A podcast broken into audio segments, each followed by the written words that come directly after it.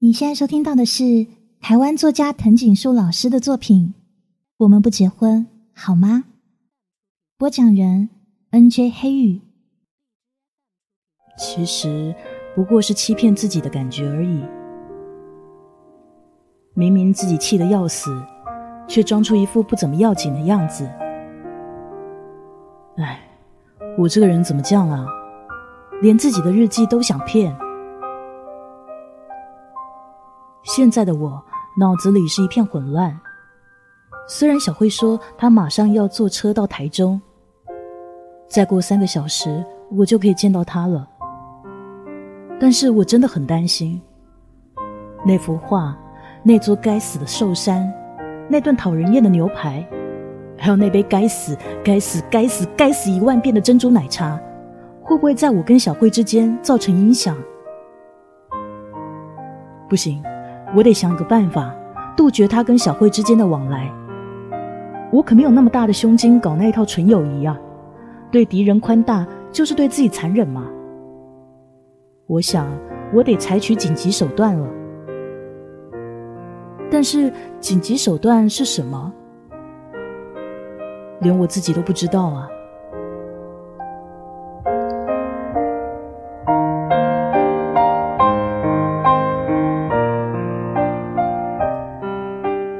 日期：一九九九年十一月五号。天气：凌晨下了点小雨，好累啊！一夜没睡的感觉原来是这样的，眼皮已经撑到几乎要抽筋的极限，没有想到还是睡不着，就一直想着他，想着他。今天没有送他回台北，心里乱不舒服的。就好像一包很重要的包裹，居然叫个不认识的人帮我送一样，会不会到目的地还是其次，我的包裹会不会完整就是很大的问题。小慧到台中的时候已经是凌晨将近四点，原本有星星的天空一下子星星全躲了起来，月亮也不见踪影。这代表什么？代表天空也在心疼我家小慧吗？没想到我居然冲上前去，一把抱住他，连我的机车都没有放好，就这么不顾一切把他揽进怀里。天知道我到底哪来的胆子？我想是因为小慧的表情和眼神吧。他就站在地下道旁，脚边放个袋子，憔悴到让人心疼的姿态和表情，一头乌黑的长发披在胸前。一副近五百度的眼镜背后，晶亮的眼睛，就像是尽了全力把泪水关在里面一样，似乎只是为了在我面前逞强，但是却欲盖弥彰。任我再怎么冷血，即便不认识他，也没有办法看着这样的一个女孩置之不理，更何况这是我的女朋友。那场雨下得好。否则，我怕我的眼泪也会不争气的掉下来。So，老天爷，谢谢你，谢谢你帮我。还好，小慧没有捂住耳朵。后来那部空中监狱，我们根本没有看到什么。他累的赖在我身上，我累的靠在墙壁上，眼睛在半合半开的情况下，硬是撑着不让他闭起来。否则就浪费了那三百块钱。我真的不知道我到底吃了什么雄心豹子胆，真不知道，我得解释一下。我那时只是看着躺在我身上的他，轻轻撩动他的长发，轻轻抚着他的脸颊、前额，仔细体会一下接触自己爱人，还有接触着爱情的感觉。真的，只是这样而已。就只是这样而已啊！我不是很故意要吻他的，不是很故意的。不过，我觉得他如果再轻个两三公斤，一定会很好抱，很好背。我不知道小慧这么会睡，连我已经把她背出 NTV，她都不知道。坐电梯的时候，其他顾客都觉得奇怪。他们看我的眼神就好像我正在犯案一样，莫名其妙的，背自己的女朋友回家睡个觉都不行吗？回到家已经天亮，我也是一身汗，因为背着她爬上四楼的楼梯。我赶紧去洗个澡，然后准备早餐。我想他一定没有改变他吃早餐的习惯吧。那种早餐已经两年没做了，没想到我还记得。只是我出门给他买燕麦片的时候，还因为精神不济，在我家楼梯口摔了个狗吃屎。没有载他回台北，我心里有点难过。但是当我发现他并没有进我房间时，我的心里更难过。难道小慧还在犹豫吗？我留下了纸条。小慧，门没锁，你可以自己开门进去。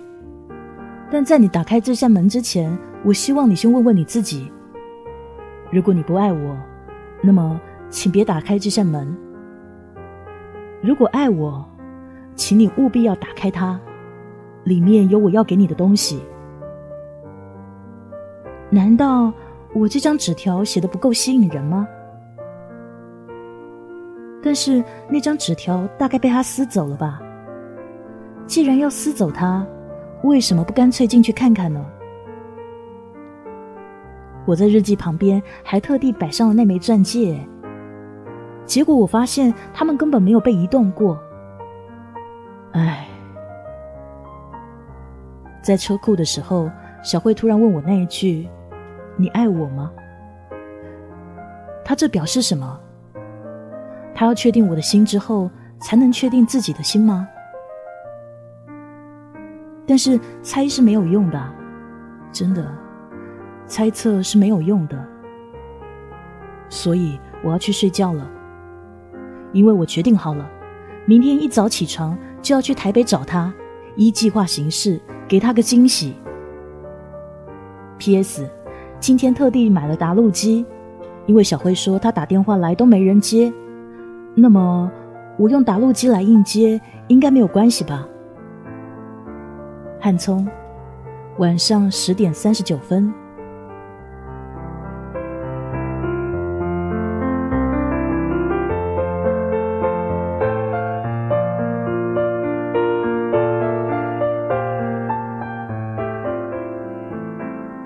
日期：一九九九年十一月七号。天气，我讨厌今天。在高速公路上狂飙时速一百七的感觉，原来没有想象中的刺激。充斥在心里的反而是痛觉，溢出心湖，泛滥成灾的痛觉。我相信他，但是也不得不相信我的眼睛。我以为小慧很讨厌那个人的。我以为小慧不会在意那个人的存在，我以为他会跟我一样，只把那个人当做一种考验。我以为我做的小慧都懂，只是因为空间的因素，他没有办法在第一时间收到我的关心爱护。我以为我那些以为都是对的。从早上八点开始开车，到他家已经是十二点四十四分了。一路上高速公路塞得乱七八糟的，但我的心情却没有因为塞车有一丝一毫的影响，反而越接近台北，心里越高兴，总是想着，再没多久就可以看到小慧，看看她惊讶的表情，然后载着她到处走走，那一切的想象都美得不像话。只是我就站在他家门口。从中午十二点四十四分等到晚上十点，他才出现在我面前。原本看到他，我是很高兴的。这世上哪有人看到自己喜欢的人还会心情不好的呢？我想，就只有我而已吧。并不是不想看见他，而是不想看见坐在他背后，让没有驾照的小辉再回来的那个人。那个男生就是珍珠男吧？我想，因为除了他，我不知道还有多少人是我的敌人。他是一号敌人吗？那表示还有二号、三号、四号、五号。我是不是应该很高兴啊？自己的女朋友有这么大的吸引力，有别的男孩欣赏她、喜欢她，那表示我的眼光很正确、很好，不是吗？也表示我的能力不错，可以追到这么优秀的一个女孩。狗屁一堆，安慰自己也要看看情况吧。她到底是谁的女朋友？我现在已经没有把握回答自己了。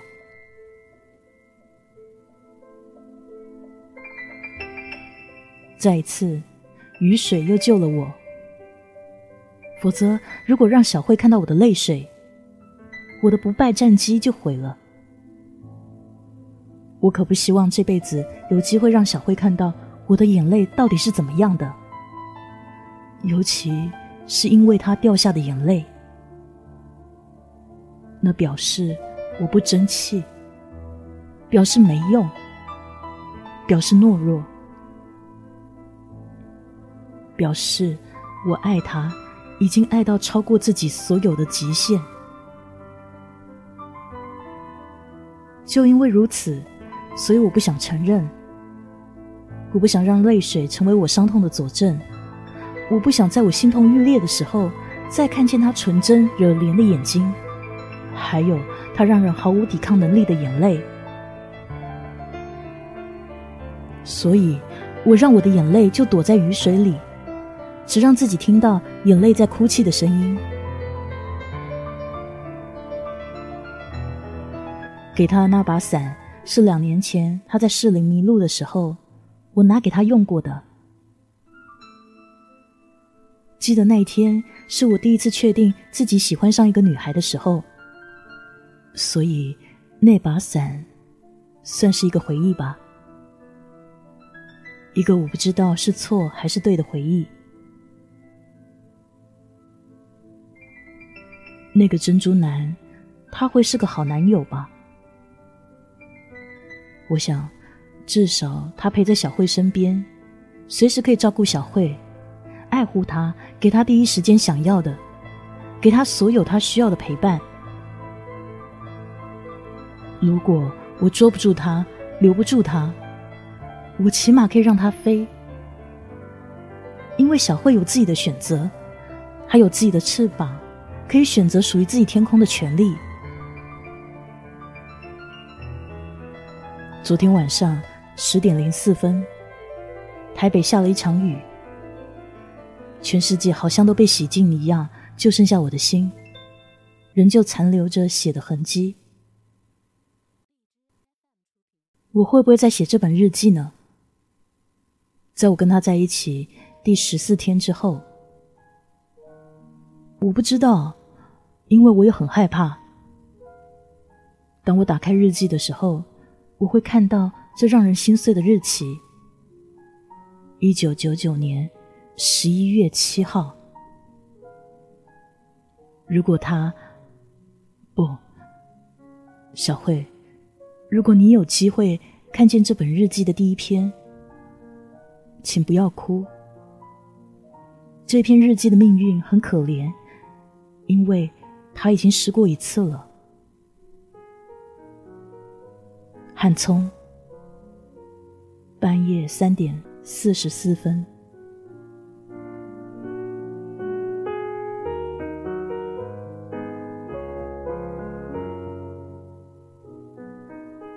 唉如果小慧肯戴上这枚钻戒，那该有多好！音响里放着《背负你的爱》，随着旋律，原本是甜的滋味，现在竟酸涩起来。我背负你的爱，像贝壳于大海，为你多挨点苦，泪也流干，也应该。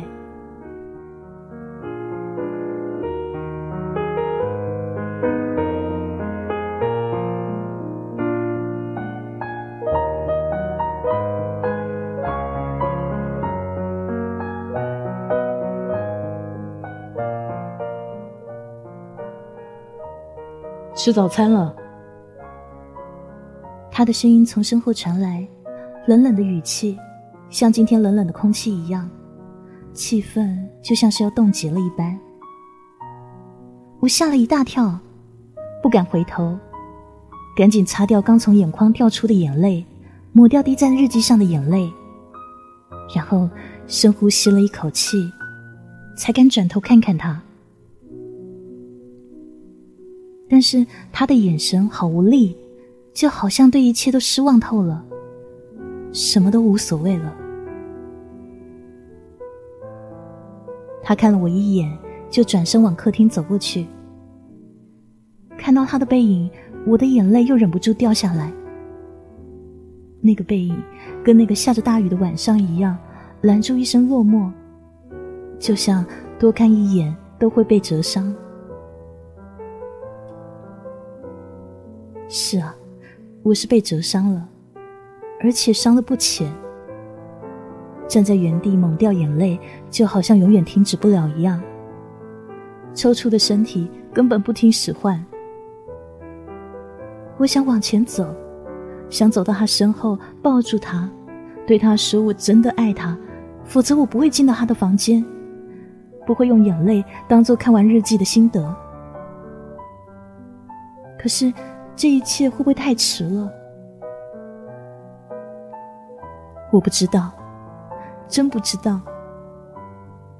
现在的我多希望他多跟我说一句话，即使言不及义，即便穷极无聊，我都会心安一点。因为我已经没有任何他还爱着我的感觉了，就像他手上断了线的风筝一样，我飘在不知名的天空中。他。却越来越渺小，直到我看不见，那么这一切也就宣告结束了。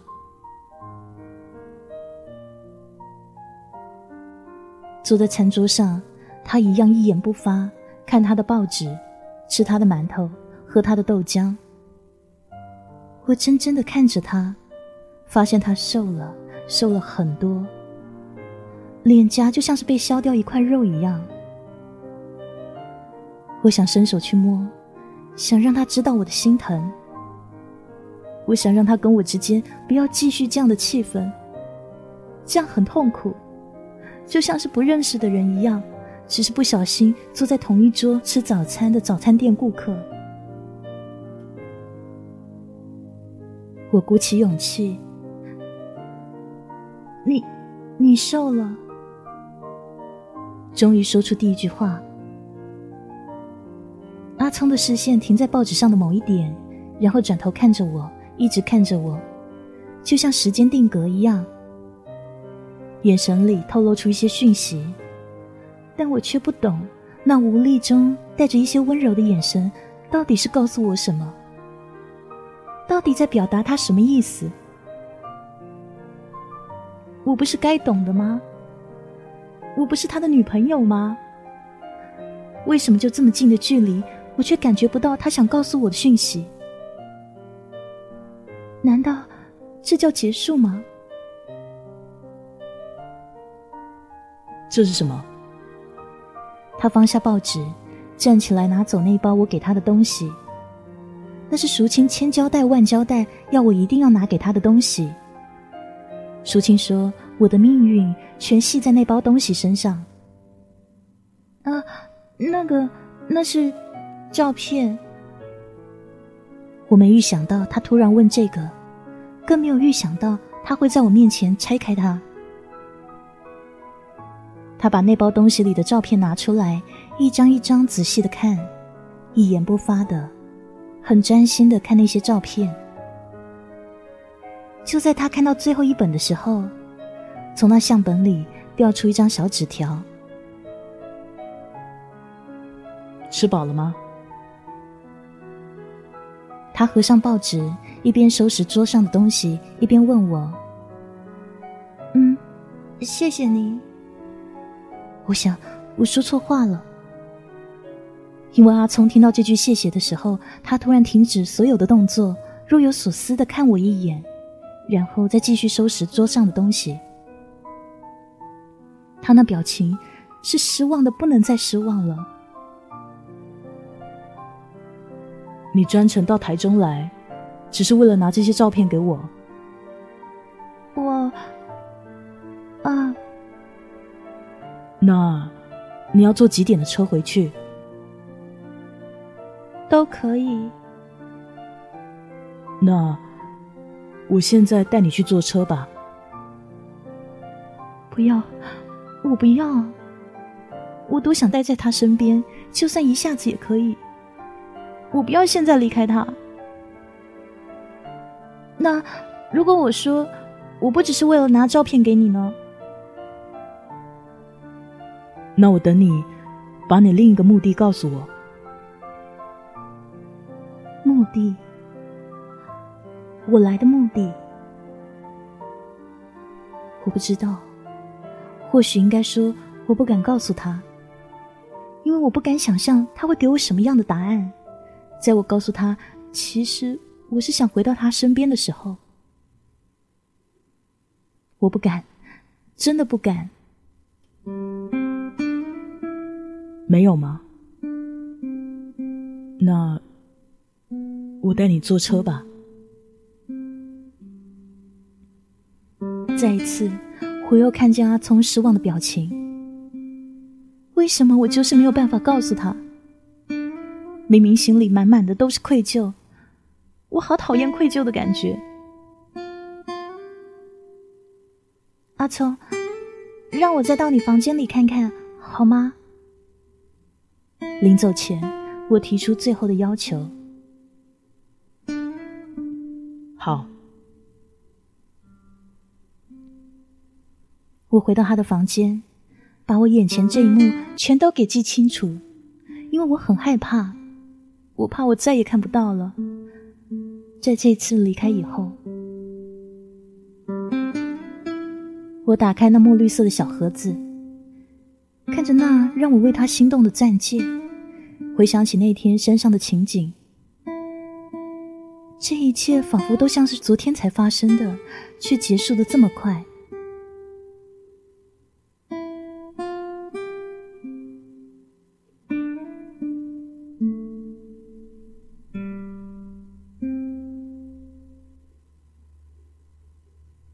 白色雅阁正往台中车站的方向前进，车里没有音乐的声音，也没有我跟阿聪的对话，就好像每种声音都是多余的，连我现在想说出口的那句再见也是一样多余。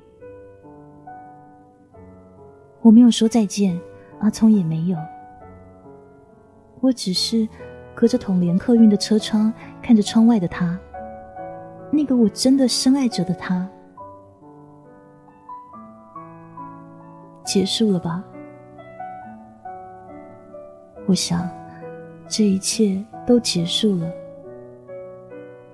痛没有用，因为如果连痛都能习惯了，哪还懂得去拾回自己的爱？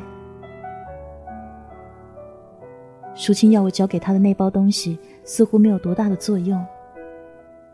那张从相本里掉出来的纸条，似乎也感动不了对我失望透顶的他。阿聪，这里是花莲，一个让我流连忘返的海边。在这里，除了我身后这片海景外，我的心里再没有任何东西存在。因为我看着海，想着你，真的，我好想你。如果还有可能，你愿意再陪我过来吗？因为在这里留下的回忆，我希望也有你的陪伴。你的小慧，九九年十二月十号。因为在这里留下的回忆，我希望也有你陪伴。